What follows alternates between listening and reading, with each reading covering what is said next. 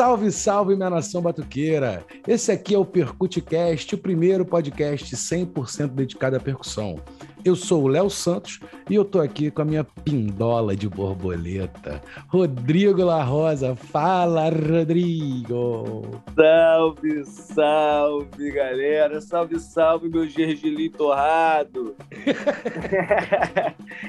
Esse podcast aqui está de portas abertas para você, meu camarada, que além do quartinho de instrumentos, distribui instrumentos pela casa e jura que é decoração. É, isso aqui é para você que divide o quarto com quatro pares de conga. Esse é o programa para você. Antes de mais nada, vamos começar dando recado, porque que bagulho é, é brum, correria. Correria não, aqui o negócio é no swing, né, pai? Primeiro lugar, já seguiu a gente lá no Instagram, meu compadre? Hein? Hein? Já deu essa moral pra gente? Segue lá, arroba Percute Oficial. Dá essa moral pra gente, o trabalho é muito, o dinheiro é nada. Mas a gente tá aqui como? Na guerra, né, pai? Exatamente, Léo. Segue a gente lá no Instagram, fala com a gente pelo, pelo e-mail, pelo Instagram, pelo Tinder, por onde vocês quiserem. Manda Passo... dica. Manda dica. Informa pra rapaziada qual é o nosso e-mail. Fala, fala, fala aqui no nosso ouvido. Ah, percute.contato.gmail.com. Ai, que delícia. É... É só dar o toque na gente, a gente está por lá. Manda sua dica, galera. É, a gente está aqui colecionando dica e essa semana quem mandou dica pra gente foi o meu amor, o amor da minha vida, Kainan Correia, o maior cérebro da percussão do Rio de Janeiro. Vamos ouvir o que ele tem para dizer, rapaziada. Ele mandou um áudio pra gente no Zap, vamos dar uma ouvida. Salve, salve galera do Percutcast. Quem fala é Kainan Correia, um prazer estar aqui Sou fã de vocês e a pedido do nosso pai Léo Santos, eu gostaria de compartilhar uma dica. A dica de hoje é sobre experimentos com machine learning, inteligência artificial e música. Hoje eu gostaria de falar sobre o Infinity Drum Machine, que é um, um exercício que foi feito usando machine learning para categorizar e tocar um catálogo de sons do dia a dia. Basicamente, o que foi feito foi um estudo em cima de uma tecnologia chamada TSNE, essa tecnologia ela é um algoritmo de aprendizado que é particularmente bom em organizar datas é, e dados de grandes complexidades ou com diferentes aspectos e características. Então, o que foi feito foi utilizado um banco de dados de som com sons do dia a dia, desde colher batendo numa garrafa de vidro até papel é, plástico sendo amassado, cartolina sendo dobrada, pessoas rindo, pessoas andando. Então, são os sons do dia a dia, milhares e milhares de sons que foram feitos, é, gravados e enviados para a máquina poder catalogar. E esse estudo gerou a Infinity Machine Drum, que nada mais é do que como a máquina enxerga e categoriza esses sons similares ou distintos. Então ela separou por cores e é uma experiência fantástica para todo percussionista ver e eles incluíram também uma machine drum, ou seja, você pode fazer um groove com sons mais diversos possíveis. É uma experiência bem legal, é um resultado bem bacana de ser explorado e eu acho que tem um futuro bem legal aí com inteligência artificial e arte. Essa é a minha dica de hoje, galera. Valeu! Caralho, meu irmão. Léo, Léo, eu vou ser bem sincero. Kainan, obrigado pela dica, Kainan. Mas eu vou confessar um negócio. Quando ele falou Martilane, o meu olho foi um para cada lado assim, e eu já dei uma desconectada. Caralho, cara Quando de camaleão. Falou, algoritmo de aprendizado, aí eu vi que, cara, tava difícil para mim, de começar a anotar, mano. Porque, porra, Caralho. fica pesadíssimo. Pesa, mas o, o Kainan é esse cabeçudo, né, mano? Você espera uma dica do Kainan, o moleque manda uma tese de mestrado, sacou? Tipo de Harvard, um moleque. Mas, ó, rapaziada, sem apavoramento, eu entrei nesse site, é muito maneiro mesmo. Se você é só um percussionista, se você não tem um PhD aí em, em programação, inteligência artificial, você também vai se divertir com esse site que o Kainan mandou, entendeu? Ele é isso tudo que ele falou, ainda por cima é maneiro. Desculpa, eu aconselho, eu aconselho escutar o áudio de novo é, devagar. Bota, pausando. Não, é, o Zap tinha que botar agora a velocidade me, pela metade, né? Tem a velocidade 0.5. 0.5 a velocidade, sacou? Mas é Pô. isso aí. Kainan é esse, esse gênio. A gente agradece. Obrigado pra caralho, nosso irmão. E vamos tocar o barco. Mande sua dica também. Pode ser mais humilde, não precisa ser esse, essa ferocidade toda, né, meu? Pode mandar só. Eu gosto muito daquele disco. Pode mandar também, entendeu? Funciona, também funciona. É até mais fácil pra gente entender, né, Léo? Tipo isso. É um pouco mais fácil pra gente. Funciona. É isso, galera. E, porra, já que a gente tá já com o cérebro frito, vamos falar do nosso convidado de hoje, meu parceiro. Vamos, Léo. O nosso convidado de hoje é pesado. Pesado. Pesado. Meu irmão, o cara vai acabar com o meu plano de dados, parceiro. O Só que cara... as histórias que o maluco tem para contar. E, cara, o cara é conhecimento, o cara vai lá na raiz, o cara tá, tá aqui pra gente oferecendo um monte de informação maravilhosa. E tem essa carinha de neném, né, cara? Tem essa carinha de bebê, cara. Coisa maravilhosa. Ele me seduzindo com essa carinha dele maravilhosa. Eu posso dar o nome dele, Léo? Manda. O convidado de hoje é o senhor Anderson Andrade. Ah, Anderson Andrade. E se você até hoje não sabia por que o nome do, do apelido do Anderson Andrade é Macaco Branco, hoje você descobre. Fala, Macaco Branco! Bem-vindo, Macaco! valeu, Rodrigão, valeu, Léo. É sempre um prazer estar batendo papo com vocês, grandes irmãos, amigos, companheiros é, do mundo da música, que a gente tem essa luta aí isso é um karma muito foda que a gente tem na nossa vida, que é fazer aquilo que a gente ama, né? E viver daquilo que a gente ama. Que isso é para poucos, né, meu irmão? Graças a Deus a gente esquiva dali, estica dali, dá um salto para lá, manda uma estrelinha para cá, rabo de arraia para lá e consegue estar tá levando a nossa vida aí através da música, né? Que todo mundo sabe qual é a dificuldade de produzir e viver de arte no nosso país. É, mas enquanto a gente tiver vida aqui, a gente vai ser resistência para poder fazer isso acontecer e tornar isso mais suave e mais leve para quem vem lá na frente, né? É, a, quem te for vir para viver de música, de repente, com essa nossa militância aí, futuramente isso aí vai ser mais brando aí, se Deus quiser. E a Porra, né? ele já começou com filosofia pesada, isso aí, o macaco branco. Pô, cara veio, com, cara veio com tudo. Não, e é brabo esse negócio, né? Porque viver de música no Brasil é complexo. De percussão é, é. mais complexo ainda, né? Tem aquela olhadinha, papai, vou ver de percussão, aquele olhadinha de lado. Hum. Porra, cara. E, e eu fiz uma música por causa disso. Por causa, Mentira. Por causa dessas pessoas que falam isso. Já é inédita? É, tá lançada? Quero ver isso aí. Inédita, mas vamos gravar, não é?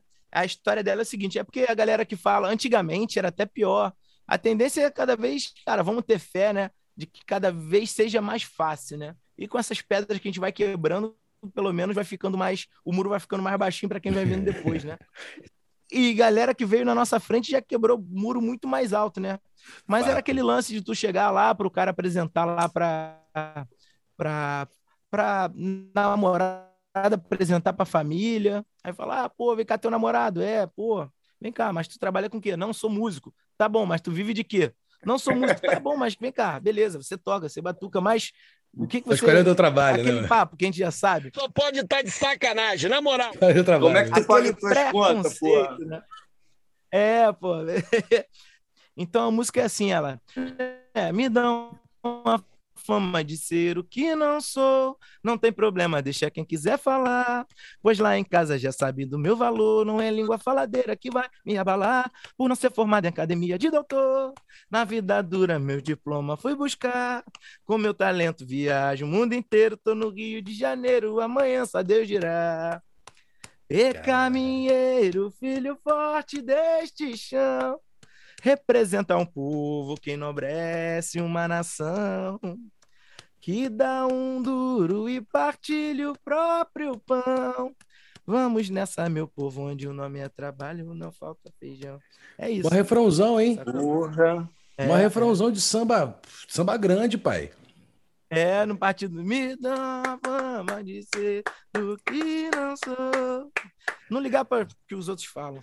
Eu tava mas é ouvindo é... no começo aí, para mim tava no machiste, mas quando porra pintou a melodia, eu falei, é, é. não, cara, isso é exaltação purinha, cara. Porra, é, maneiro. Maneiro. Não, mas é uma pegada meio machichada mesmo. É, eu, pensei no machiste no começo. Na verdade, ele dá pra tu fazer ela em partida, fazer em machado, dá pra, dá pra brincar com isso. É isso. dá pra botar na quadra, dá pra fazer um bocado de coisa. Dá, né? dá, dá, pô, dá pra aproveitar bastante. Cara, é. a gente geralmente começa mais pelo começo, mas você já começou com furo de reportagem, velho. Você tá montando um, um, trampo, um trampo próprio? Como é que é essa parada? Na, ver... na verdade, cara, eu gosto de compor, né? Desde molequinho. Eu tinha um grupo de pagode, né? Quem não teve um grupo de pagode com os amigos da rua? É, é, que era, pô, meu irmão mais velho, é, meu primo, dois amigos da rua assim, a gente sempre tentava, pô, vambora, sei que porque era uma época que é, para nossa realidade, para o nosso poder aquisitivo assim de família, para você dar certo na vida ou você se jogava no futebol, né? Caía dentro do futebol, estourava, ou na parte da música, né? Era o mais próximo da nossa realidade, assim. De ascensão social mesmo, né, mano? É, de de repente acontecer, de estourar, alguém ver um empresário e, e fluir. Então tinha aquele lance do, do time de futebol da rua e tinha o um grupo de pagode, né? Então teve aniversário de uma prima minha, né? De segundo grau, filha de uma prima minha. É, que aí ela chamou, vamos botar o grupo de vocês para tocar no aniversário dela de um ano. Aí eu e meu irmão conversando, aí nós fizemos uma música para ela, em homenagem ela. Aí a gente, opa, caraca, a gente consegue escrever. Agora, agora eu não lembro, eu não lembro muito de, dessa música. Tem pequenos flashes. Se eu lembrar, eu decorrer, eu canto para vocês. Tu não lembra? Flashes é, é muito bom. Lembrar. Pequenos não, flashes é muito não, é, bom. Era legal, pior que era muito legal, cara. Eu vou, eu vou, eu vou ver se um dia gravo isso, cara. Cara, eu já disputei samba na Vila Isabel. Eu Porra. tenho um partido alto que tá andando firme lá em São Paulo, que é quem me ensinou sabia, quem me ensinou sabia. Agradeça a Deus pela fé que irradia. Sou de batalhar e correr sempre atrás, tudo dentro do possível, para buscar meus ideais. Quem espera não alcança, ficará sempre ao léu. O ditado mais correto é nada cairá do céu, porque quem me ensinou sabia, quem me ensinou sabia. Agradeça a Deus era fé. Aí no final tu começa a rodar esse refrão e a galera começa a versar, tá ligado? Caralho, mano, peraí. A gente, a, gente, a, gente, a gente chamou um percurso, mexe de, de bateria. Pois é, cara. Pô, o maluco chegou um compositor aqui, o cara cantando, cara. Peraí, mano. Caralho, o maluco é brabo. Aí, eu, peraí. O cara tá cantando aqui. E bugou tá minha cabeça, um viado. pergunta na minha cabeça, vai foder a pauta inteira. Eu... É. Não, não, então olha só, olha só. Eu vou impor a pauta aqui em nome, em nome da moralidade. Em nome da moralidade. Não, vamos embora. Porque a gente vai chegar. Eu acho que eu acho, a ideia é a gente tentar cobrir isso tudo. Assim, eu, eu fico até feliz de fazer essa pergunta para você, porque eu tô ligado que você é um maluco de pedigree. Então, um cara que é, vem de um berço musical, tu vive música, você é da vila, tem um, uma relação é, com a percussão e com a música muito, muito antiga. Como é que, onde é que para você, onde é que começa a música na tua cabeça? Assim? Qual é a tua primeira memória com música e onde é que isso cara, vira primeira percussão? Memória? Cara, o lance é que, por exemplo, meu pai e meu tio eram da bateria da Vila desde a década de 70. Meu tio mais velho que meu pai, né? Que é tio e padrinho, né? Irmão do meu pai mais velho, que levou meu pai aos 13 anos para a bateria da Vila Isabel. Na época do mestre Ernesto, lá em 1970 e bolinha. E meu tio já era. Então, por exemplo, eu tenho uma, uma, uma lembrança muito de estar tá na casa da minha avó lá, né? Que meu tio praticamente ele viveu a vida toda lá com a minha avó, mãe do meu pai. Meu pai casou, saiu fora, constituiu família, mas ao mesmo tempo, todo final de semana, por ser aqui em Vila Isabel, todo final de semana estávamos lá. E eu tenho memória de ouvir meu pai, meu tio, fazendo, de lembrar, molequinho, ele fazendo pagode, sempre minha avó fazendo uma porra panelada de comida para receber gente na casa delas, finais de semana. Os amigos do meu pai e meu tio lá firmando pagode, daqui a pouco começava a tocar meio que uns good times, uns flashbacks. Então, porra, eu gosto tipo de Marvin Gaye, Steve Wonder, essas porra toda.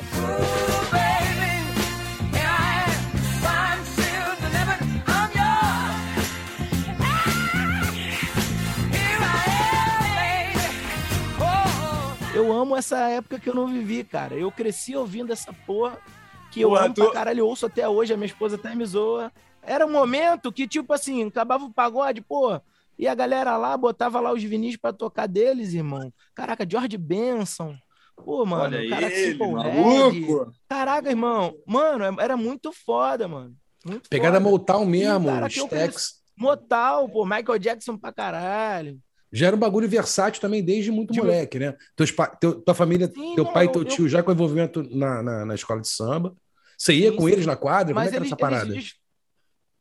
Sim, eu, eu frequentava com meu pai quando moleque, né? É, meu pai é separado da minha mãe desde quando eu tinha sete anos de idade. Eu tenho três irmãos, dois irmãos, né? São três filhos, né? Três comigo. E do mesmo pai e mesma mãe, tá ligado?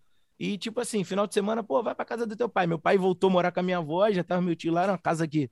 Aquela casa onde todo mundo era bem chegado. Imagina, casa mano. grande, quatro quartos.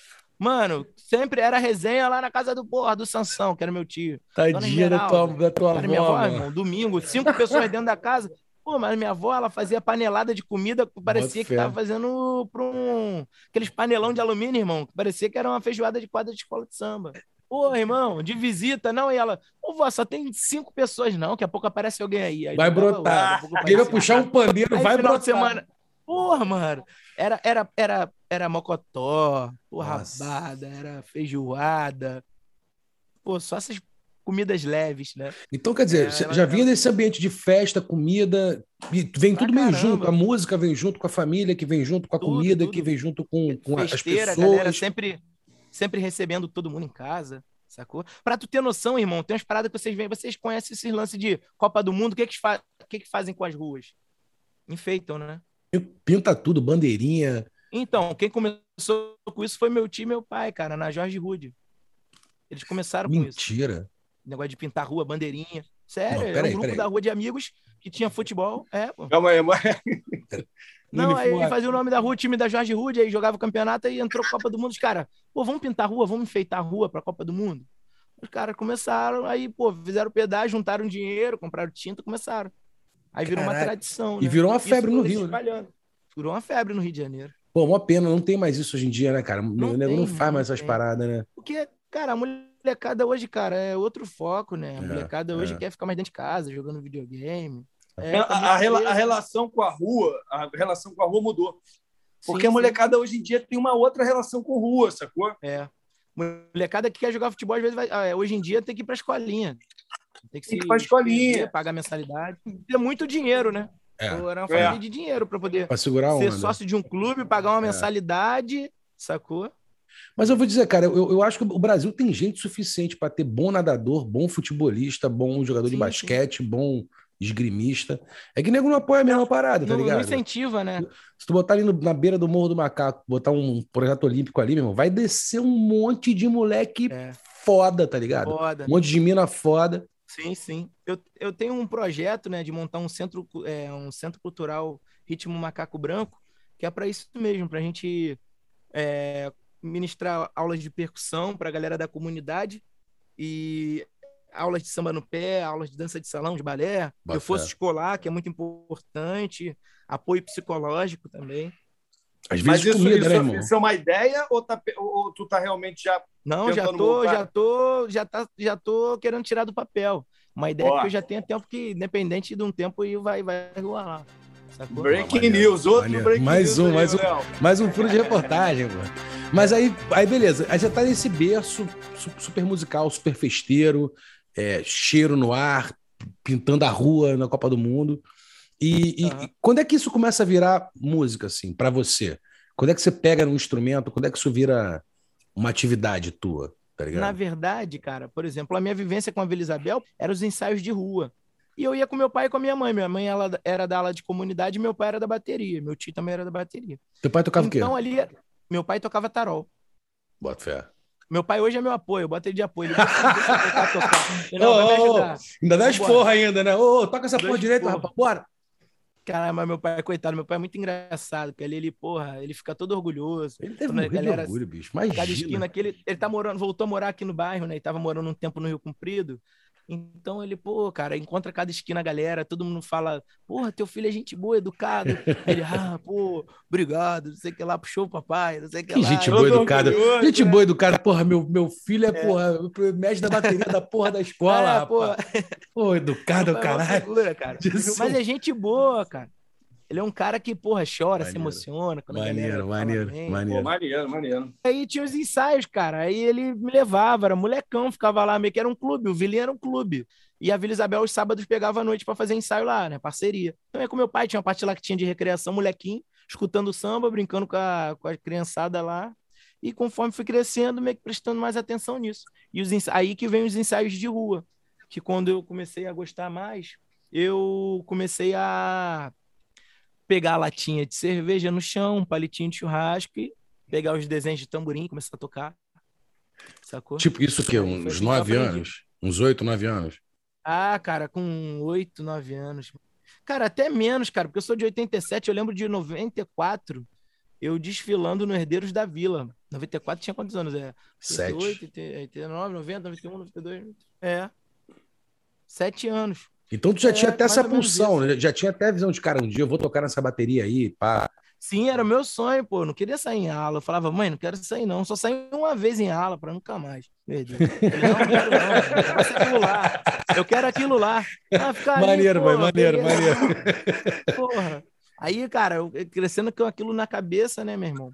E, por exemplo, eu estudei na, na, na escola chamada Batista Pereira, que fica em frente onde é a quadra do Salgueiro hoje. Caralho. Mandaraí ali? Eu frequentando a Vila Isabel, Vila Isabel doente, família toda Vila Isabel. E, pô, fui estudar do, do jardim até a quarta série, em frente à quadra do Salgueiro. A molecada da rua ali, amizade só salgueirense, né? E alguns de Vila Isabel. Aí todo mundo, pô, tem que vir desfilar com a gente, mano. Eu falei, não, pô, sou Vila Isabel, tá maluco? Pô, não tem como não. Aí, por exemplo, mas sendo que a, o Herdeiros da Vila era uma parada meio que a parte da escola. Então, os ensaios do Herdeiros eram lá em cima no morro. E eu morava no, na, na, subida que vai para a igreja de Santo Antônio, uma igreja que fica no alto de um morro aqui, mas ali não, não é o Morro dos Macacos, é mais próximo ao, ao Extra Boulevard. Tá, é uma tá. igreja tá. que você, perto do Iguatemi Toalha, ela fica no alto ali. E meio que ficava meio termo entre aqui, porque a quadra de Salgueiro, ela não é na comunidade de Salgueiro. Não. A quadra de Salgueiro, ela fica aqui mais meio que Andaraí, meio Vila Isabel, é. sacou? Porque o Morro do Salgueiro, ele fica lá na Afonso Pena, lá na Sans Pena, lá no final da General Roca. Aí o pessoal, vambora, vambora, pô, não vamos sair lá. Vamos ver, não, não, tá maluco? Meu pai, pô, me mata. meu sonho, por mais que meu sonho seja desfilar em bateria, pô, cara, os moleques, pô, aqui no Salgueiro todo domingo ensaio. E a vila não tinha quadra, o Herdeiros era lá em cima do Morro do Macaco. Como é que eu ia sozinho? Não ia nada. Aí, beleza. Daqui a pouco chegou um dia que, pô, cara, já não aguentava os moleques. Caraca, sai foi bonzão ontem. Eu falei, ah, eu vou. Aí eu fui, aí amigo do Salgueiro. Cara, mas, irmão, engraçado que eu já tocava tudo, irmão. Tocava tudo. Eu Peraí, você começou, você, assim, você começou tocando, você começou tocando ali no, no, no na latinha e tal, foi para os herdeiros. Sim, eu já tocava, cara, eu já tocava o carreteiro ali no tamborim na lata, fazia os desenhos, já tocava direitinho. Aí voltando, aí minha avó, mãe do meu pai, né? Meu irmão falou, vó, meu irmão, né? Pô, eu quero aquele instrumento que faz assim, ó, frim, frum, frim, frum. A gaitinha. Era uma gaita. Aí minha avó comprou duas, uma para mim e uma para ele. Aí eu, porra, isso aí não é legal, não, não gosto disso, não. não sei que... Começou a batucar na gaita, né? Não, eu peguei, comecei a batucar na gaita, brincava ali, ficava fazendo trem. Hum, pim, pum, pim, só brincava brincando de trem, né? Tá sabendo legal. Aí beleza, aí chegou um dia, minha... aí eu falei pra minha avó, pô, quero aquele, quero um, um taburim, quero um taburim. Aí minha avó comprou dois, um pra mim e pro meu irmão, né? Aí era o dia todo no ouvido lá. Caralho, Caraca, fa família sofre, né, mano? Família mano, apoia, aquele... mas a porra, família sofria. sofre. Meu, meu tio ficava puto. Porra, mãe, tu comprou essa porra pra esses moleques. meu tio Porque que eu vi o Marvin Gaye, caralho. O moleque metendo a porra. Cara, porra, é, porra, meu tio aí, cara. Porra, ele, porra, a noite toda na bateria, domingo, esses moleques de manhã aqui, porra. tocando cedo, querendo dormir. Caralho, meu irmão. Fiquei praticando mais. Aí, engraçado, irmão, que eu pegava um instrumento pegava assim, o instrumento já saía tocando, instrumentos que eu nunca tive contato, mas só tinha. Tu sempre teve facilidade tocar. com essa parada. Mano, eu pegava tipo a caixa. Brum, tipo, caralho. Mesma tipo coisa assim, de usar a mão esquerda, você nunca teve dificuldade com essas paradas? Não, não. Já chegava, caraca, tamborim, tacarega, tacarega, tá. Uma dádiva dos ninjas. É sinistro, não sei nem te explicar isso, irmão. É sinistro a parada. Aí hoje eu vejo mais pelo meu filho mais velho, Enzo.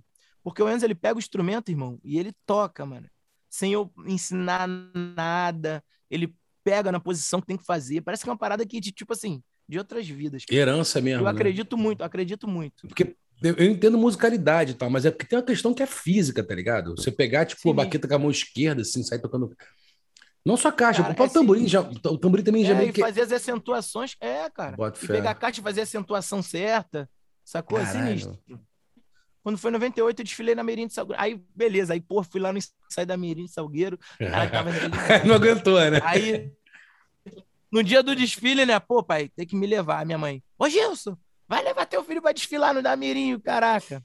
E, tipo assim, eu só pude desfilar duas vezes lá, porque num, numa terceira vez, ou, ou na primeira, eu nem desfilei porque meu avô faleceu no dia do desfile da Mirim. Caralho! Cara, uma loucura. Ah. Eu, assim, meu avô faleceu e eu, a família toda tratando enterro, todo, todo mundo tenso, e o molequinho assim com a fantasia esperando alguém para me levar para desfilar, sacou? Não entendia muito isso. E, caraca, aí meus primos, assim, que hoje, tipo, sei lá, eu tenho 33, eles estão com, com 46, 47 anos. Na época eles pegaram, pô, leva ele lá. Me deram a mão, me levaram lá para Sapucaí. Quando cheguei, a, a escola já tinha entrado. Aí eu sentei lá na arquibancada, fiquei um pouquinho triste.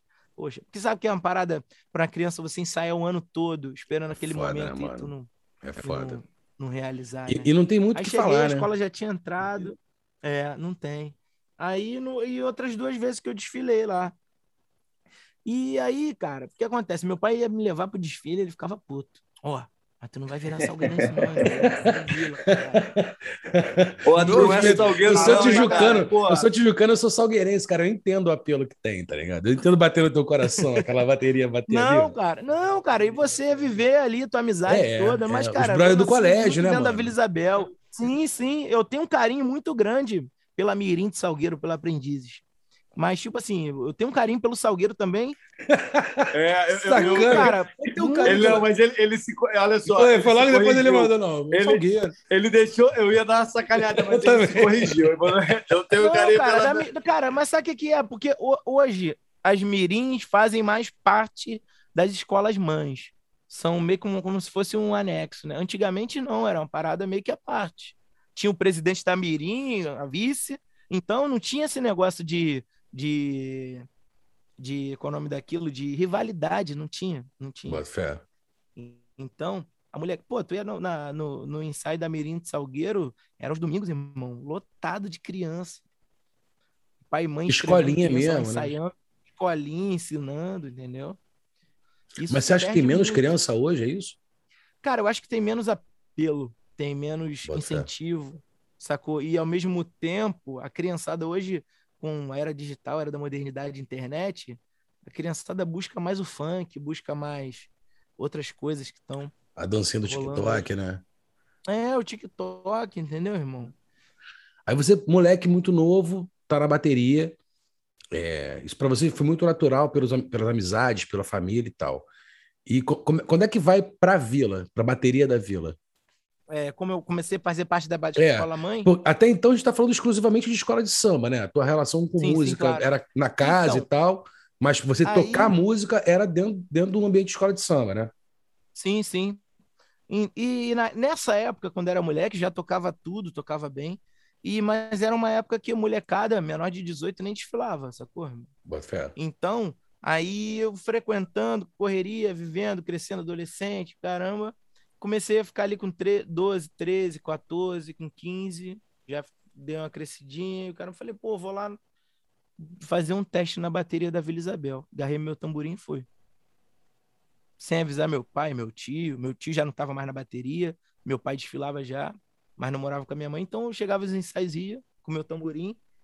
Aí eu fui lá, conquistei minha vaga. Toquei, fiz teste, passei, desfilei o primeiro ano em 2003 tu ensaia 2002 para desfilar 2003. Aí entrei para a bateria da Vila Isabel. E 2003, né? E quando foi 2004, eu virei responsável pela ala de tamborim da Vila Isabel. Peraí, peraí, então. A gente tá falando de, um de uma época. Organizado. Você acabou de dizer uma época que negozinho com mais de 18 não desfilava. Tu com 14 desfilou, com 15 tu virou responsável da ala. É, é. Caralho, cuzão! Sabe, era o cara que sabia todos os arranjos, todo a porra toda. É, e criava os arranjos de tamborim, né, na verdade. Caralho. Macaco Branco, fora da escola, tu estudava música o tempo todo em casa, era isso? Não, Tava... não, não. Tocava, ouvia música, não tinha um YouTube, de repente, para estar tá se aprofundando. É, não tinha uma não tinha uma família que tinha um dinheiro para de repente me botar num curso era sempre eu comigo mesmo, vamos que vamos, sacou? Mas assim, tu estudava em casa, tu tinha um instrumento, tu ficava igual um maluco em casa. Na verdade, é, eu tinha só o tamborim, né? Tinha só o tamborim. O resto já, já tocava e não tinha. Então eu tinha um tamborim e ficava tocando em casa. É, em, comia o CD das escolas de samba, o disco na época, ouvia 24 horas. Para tu ter noção, a minha brincadeira era pegava os meus bonecos, brincava que era uma mini bateria de escola de samba. Maneiro. Como é que fosse brincar Aí, se de fazer uma boneco errado, de, de, tirava da bateria, não? Já dava esporro. cascudo. não pode! Já tocava os arranjos de tamborim, tipo, de todas as escolas em 2002. Sim, eu comi o CD, eu ouvi o disco, que era uma época que, final de ano, presente de Natal, era disco de, das escolas de samba. Praticamente virava ano novo, já era carnaval. Respirava só carnaval, né? E aí, por exemplo, fui, comecei a fazer parte, a Vila Isabel no grupo de acesso, né? Que a Vila Isabel caiu no ano 2000, aí ficou 2001, 2002, 2003, 2004 ela sobe para o especial outra vez quando eu fui responsável pela ala de tamborim. O mestre que te botou de frente lá na, na, na nos tamborins foi o Mug. Foi o Mug. Você subiu, chegou, fez o teste e subiu com o Mug. Mas eu, eu, eu, eu era o responsável pelos tamborins, mas não era o diretor. Sim, porque não sim. tinha diretor. Nessa época eles achavam que não tinha necessidade. Eu era o cara que selecionava quem ia tocar, fazia os arranjos de desenho, e no dia eu desfilava de fantasia tocando e sinalizando pra galera, sacou? Caralho. Tinha escola que achava necessário, mas a ignorância deles fazia com que eles achavam que isso aí não é tão necessário. E eles falavam que eu era novo, que se me colocasse de diretor, isso ia subir pra minha cabeça, Bota sacou? Fé. Sendo que eu fazia tudo que o diretor faz, só não desfilava de terno, sacou? E continuei sendo responsável pela aula de tamborim. E 2005 para 6 teve uma gravação na quadra da Vila Isabel de um CD novo da Martinalha. Aí que foi o lance, por exemplo. A empresária da Martinalha chamou, pô, mestre Mug, separa aí 10 ritmistas. Ele marcou um dia, ela chamou 10 ritmistas lá. E eu fui. Aí ele falou, macaco branco. Vamos lá, pode ir lá afinar os instrumentos lá. Se até 10 horas da noite você não voltar, veja lá. Eu boto meu povo da rua pra te procurar.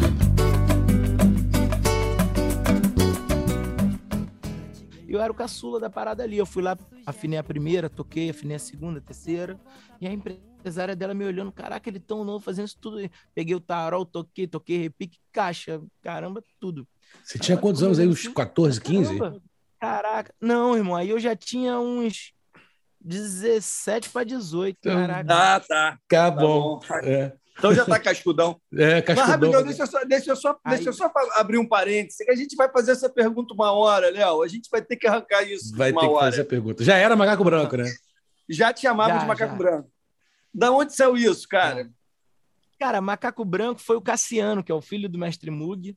Hoje em dia ele é até meu diretor, meu auxiliar aqui na Vila Isabel.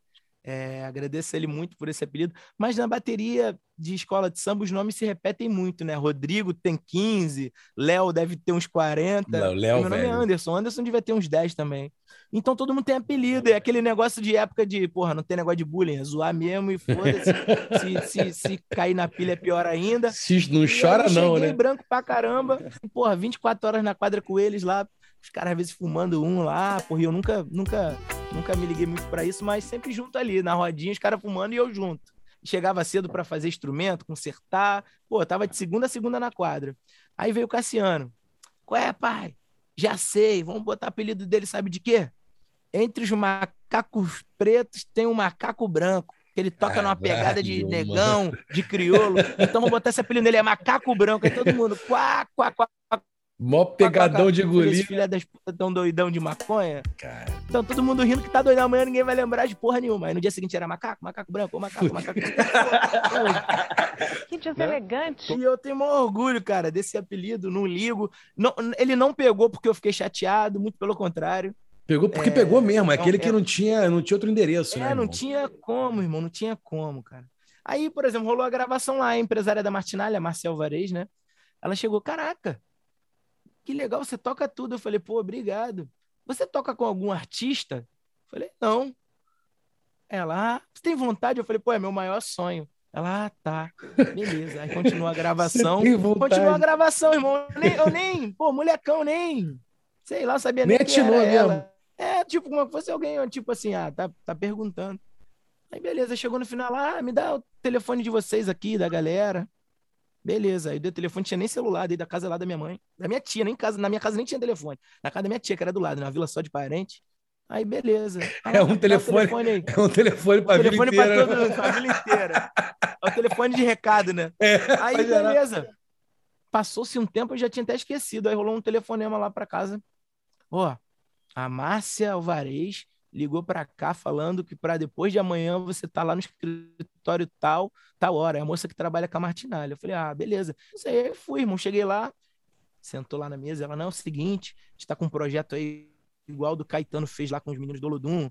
Pegou quatro jovens de percussão, colocou na banda dele e fez um projeto novo. Queria ver com vocês qual é a possibilidade. A gente vai cair pro estúdio, ensaiar com vocês para ver como é que é a performance de vocês. Conforme for, a gente começa a viajar o, o mundo com esse show. Beleza. Isso eu já dava aula de percussão na quadra da vila para adulto. O molecão dando aula para adulto, assim. Tu já ganhava um cascalho nesse rolê, tipo, ser diretor, diretor já ganhava, a gente dava aula de percussão. Aula. Já dava aula pra galera, via o galerão fazer arregou, aula. Arregou, você né? já era profissional ali no caminho da escola de samba, tu já era profissional da percussão, né? Nesse Cara, sentido. Eu era, mas eu não, não tinha essa noção. Fazia show? De, não, com, com, com banda, não. Era Palco, só show é. de bateria de escola de samba, da Vila Isabel. Era.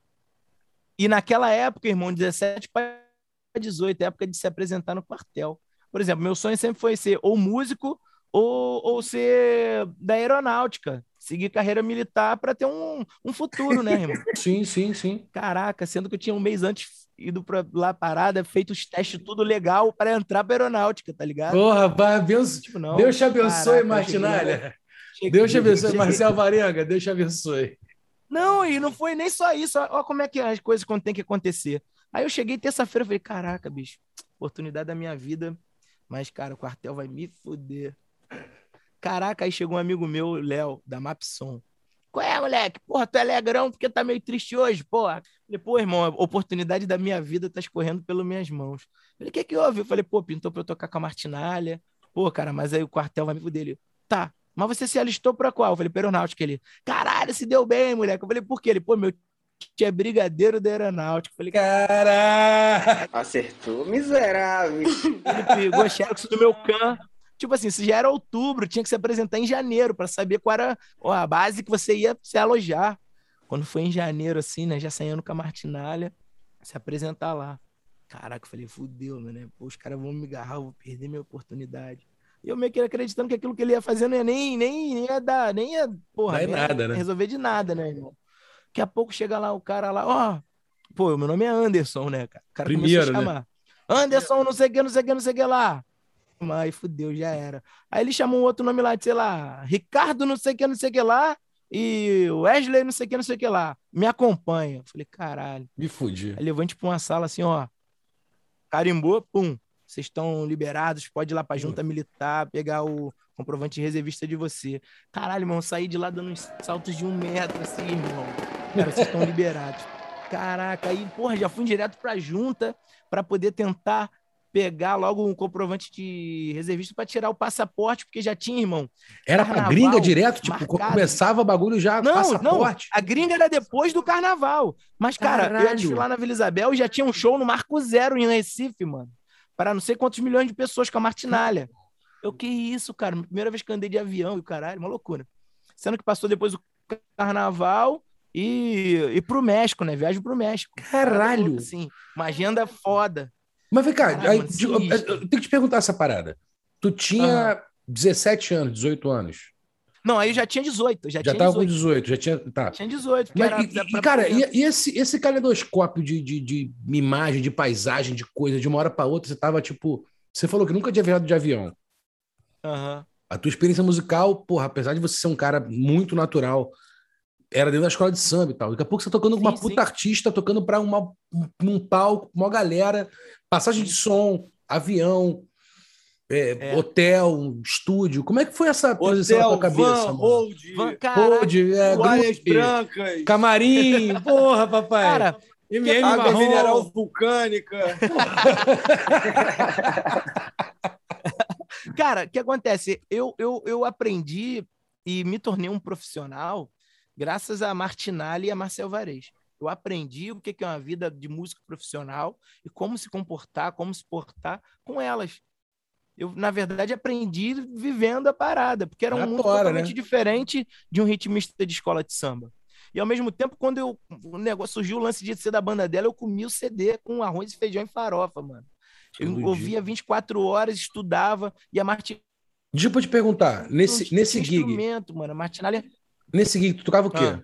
Não, tocava pandeiro, caixa, tamborim, ganzá, shake balde, fazia uns efeitos também, talking drum, instrumento Caralho. que é africano. Já super é, já super usado. Com ela ali. Já, e, e fui estudando, cara, em uma época que não tinha YouTube, né? Caindo não, mas aqui, é ouvindo, por exemplo, desse, da onde, saiu, da onde saiu esse Yanilu aí, saiu esse tama, esse, esse talk drum, saiu da onde? Como é que tu... Porque não é da escola de é, samba, é, né? Não é desse universo. Não, não. Na verdade, a Martinalha levou os instrumentos todos que ela tinha. A molecada, ela meio que emprestou, ó, macaco, toma aí, pandeiro, a caixa, não sei o quê. E no estúdio a gente foi, foi pegando as paradas. Sacou? Entendi. O que é que eu vou fazer com essa tal liberdade? Tipo, já tocava caixa, já tocava tamborim, já tocava pandeiro, já tocava conga. Então, nesse show, tocava pandeiro, caixa, é, ganzá, shake balde, tamborim e uma boca de conga sacou? Mas então, a é Conga é também, não é universo, também não é universo de escola de samba, né? A Conga. Tu, é, a, a, a, a Conga veio eu, na... mas eu... no tiroteio, veio a Conga Não, eu já, eu, eu, eu, já era Ogan, né, cara? Eu já tocava em Ah, tu passou por isso aí, tu pulou essa tambor. parte aí. Sim, sim. Não, isso é uma coisa que na vida também já era meio que natural, não era uma... Eu, tipo assim... De moleque? Tu foi confirmado uma... moleque? Eu aprendi... É, de moleque. Não, hoje eu sou de um candomblé de nação Angola, né? Ah, tá. Eu sou confirmado já há quatro Acho anos. É. Mas nessa época, eu frequentava, a, frequentava um centro de umbanda do que o meu irmão era Ogã. Ia de vez em quando e tocava. Às vezes meu irmão tava sozinho lá no osso, caraca, pega aí também. Eu pegava e tocava. Já couro na mão. Meu irmão tocar, peguei já tocava. Já era, era cabula, congo, é, ah, vento, beijo nas crianças. Esses quatro toques. é, e vambora. Então, por exemplo, isso aí ia lá na, no centro do meu irmão. Eu não era do centro, eu ia só para ajudar. E aí, num centro que minha mãe começou a fazer parte, que era na mesma rua onde eu morava, que aí eu, eu indo lá num dia, numa gira de Exu, o tranca-rua me pegou pela coisa assim, na hora que eu tava saindo, opa, volta aqui. Tava saindo assim, passei por esse ele, opa, me puxou, falei, caralho, fudeu. Tá indo aonde, meu filho? Tem... Ele apontou, ele, ele apontou assim pro tabaco, você tem que tocar aquilo ali. E tu vai ver que a partir do momento que tu começar a tocar aquilo ali, tudo na tua vida vai abrir. Eu falei, caraca. Aí no dia, na terça seguinte, sei lá, segunda-feira seguinte, eu já tava todo de branco. é, Mandou, não, tá cara, mandado. É, não, tô ligado. Já frequentava, eu só não tinha. E é um chamadão, né? Com uma parada. É, é. Já tinha mais ou menos a conga, o pandeiro já também das festas de casa, caralho, dos grupos de pagode de moleque. A conga, a conga, a minha primeira conga do show que eu usava era emprestada do André Siqueira, que é um grande percussionista. André Siqueira tocou com a Simone, tocou com a Martinalha durante muito tempo. Hoje ele tá tocando com Zé Ricardo, cara. Pô, André Siqueira é uma referência. Aprendi muito com ele, pô, ele sempre incentivando. Ele já não era mais da banda da Martinalha, mas ia nos ensaios assim, dava uma incentivada na gente, assim. Aí, depois de um tempo, eu consegui juntar um dinheiro e comprar essa conga dele. E eu, e eu, sempre fui assim, cara, viajava, sobrava um dinheirozinho da diária, comprava um pandeiro, comprava uma, uma caixa, um todo mundo, meu setup. Todo mundo. Tocava frigideira também. Então era tudo emprestado da Martinalha. Conforme eu ia comprando, ia devolvendo os dela, né? Poder... E aí, caralho, um puto histórico. Que você mantinha o teu rolê na, na escola de samba e tocando com a Martinalha hum, pelo mundo. Isso, isso. Aí eu ia aconselhando, né? O, durante muito tempo dava para porque a Martinalha não marcava show em dia de desfile da Vila Isabel. Então, praticamente, ela fazia uma agenda toda focada em ter o dia da Vila Isabel, sacou? Até que chegou em 2008 e pintou um show foda em Portugal que não teve como ela não fechar. E aí, como é que é isso, cara? Porra, o aí show eu... foda na Europa e, aí eu... e a escola de coração aqui. Eu fiquei em Portugal chorando pra caralho. Ah, claro, cara. Que dor, hein, maluco? Eu, o Cassiano, esse que me, o Cassiano, esse que me apelidou de Macaco Branco também era da banda da Martinalha. O Menino Brito, que é o neto do Ovídio, né? E na época o Júnior Crispim também. Aí, pô, crescemos juntos ali. Pô, essa, esses quatro meio que aprendendo que ia ser músico ali na vivendo, né? Eu toco com a Martinalha até hoje. Uma época eu cheguei a sair do show dela, fui tocar com o Dudu Nobre, devido a ela queria tocar com uma banda diferente, aí meio que deu uma segurada no show, aí montou uma outra banda, aí eu fiquei um ano sem tocar com ela e fui andando com o Dudu Nobre. O Dudu Nobre falou, Macaco Branco, caraca, como é que tá latinado? Eu falei, não, lá mudou a banda. Ele, o quê? Então tu vai tocar comigo, vambora. Aí puxou, comecei a tocar com o Dudu. Sou eu, sou eu, sou eu, amor de mãe. Sou eu, amor de mamãe até morrer. Sou xodó de mãe.